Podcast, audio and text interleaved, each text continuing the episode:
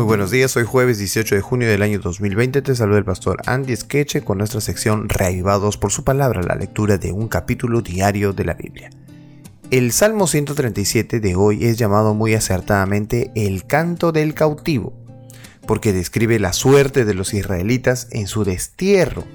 Sus trovadores guardan silencio, mientras sus amos se burlan de ellos pidiéndoles que afinen sus arpas y canten uno de los cánticos de Sion pero los cautivos están apesadumbrados. El tono quejumbroso de este salmo mueve siempre al lector a sentir compasión por los cautivos, afligidos y desanimados. Vamos a darle lectura para comprenderlo un poco más. Verso 1. Junto a los ríos de Babilonia, allí nos sentábamos y aún llorábamos, acordándonos de Sion. Sobre los sauces en medio de ella, colgamos nuestras arpas y los que nos habían llevado cautivos nos pedían que cantásemos, y los que nos habían desolado nos pedían alegría, diciendo, Cantadnos algunos de los cánticos de Sión. ¿Cómo cantaremos cánticos de Jehová en tierra de extraños? Si me olvidaré de ti, oh Jerusalén, pierda mi diestra su destreza, mi lengua se pegue a mi paladar. Si de ti no me acordare, si no enalteciere a Jerusalén, como preferente asunto de mi alegría, oh Jehová, recuerda contra los hijos de Edom el día de Jerusalén, cuando decían, arrasadla, arrasadla hasta los cimientos.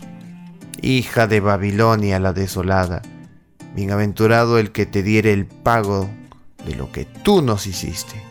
Dichoso el que tomare y estrellare tus niños contra la peña.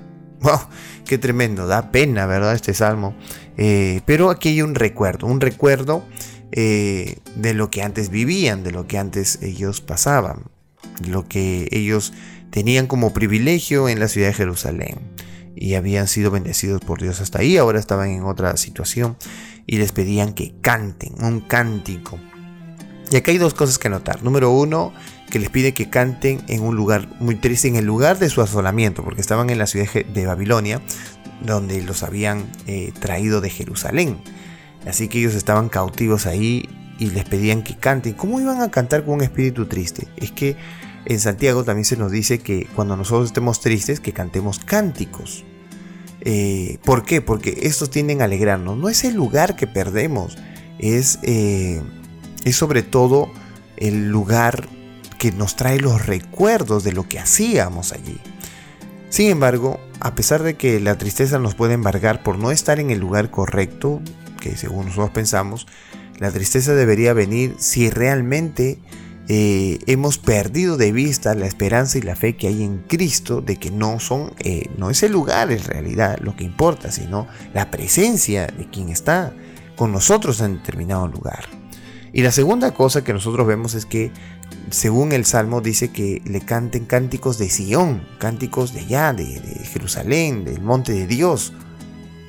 ¿Cantarás tú a Dios en los lugares más difíciles? Claro, debería ser, pero Israel estaba tan, pero tan angustiado y tan adolorido de lo que les habían hecho que ni siquiera eso quería hacer. No quería alabar a Dios por nada. Pensaban que el lugar donde ellos estaban no merecían escuchar sus cantos y habían perdido realmente de vista el trabajo misionero que ellos debían hacer. Bueno, es una triste realidad, pero esperamos que tú ni yo podamos perder de vista el trabajo misionero que tenemos que hacer en esta tierra de peregrinos. Que Dios nos pueda ayudar y bendecir en esta mañana y seamos reavivados por su palabra.